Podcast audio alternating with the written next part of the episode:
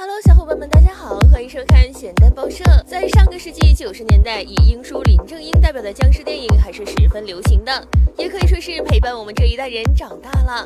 但都知道世界上是没有僵尸的，可那种怪物没有，却有这么一种鸟，被称为僵尸鸟，专门吃其他动物的脑子。白颊长尾山雀是一种长相十分可爱的小鸟，光看外表就会萌化了许多人的内心。可谁又能想到，这是一种十分邪恶的动物呢？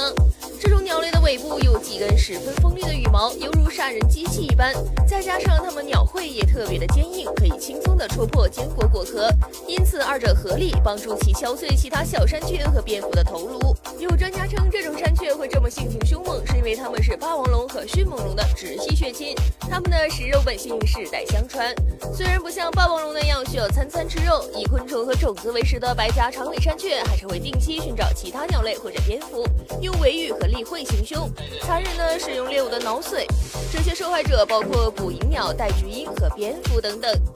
麻雀虽小，五脏俱全，这种身体娇小的山雀却是霸王龙和迅猛龙的直系血亲，相信很多小伙伴都出乎意料吧？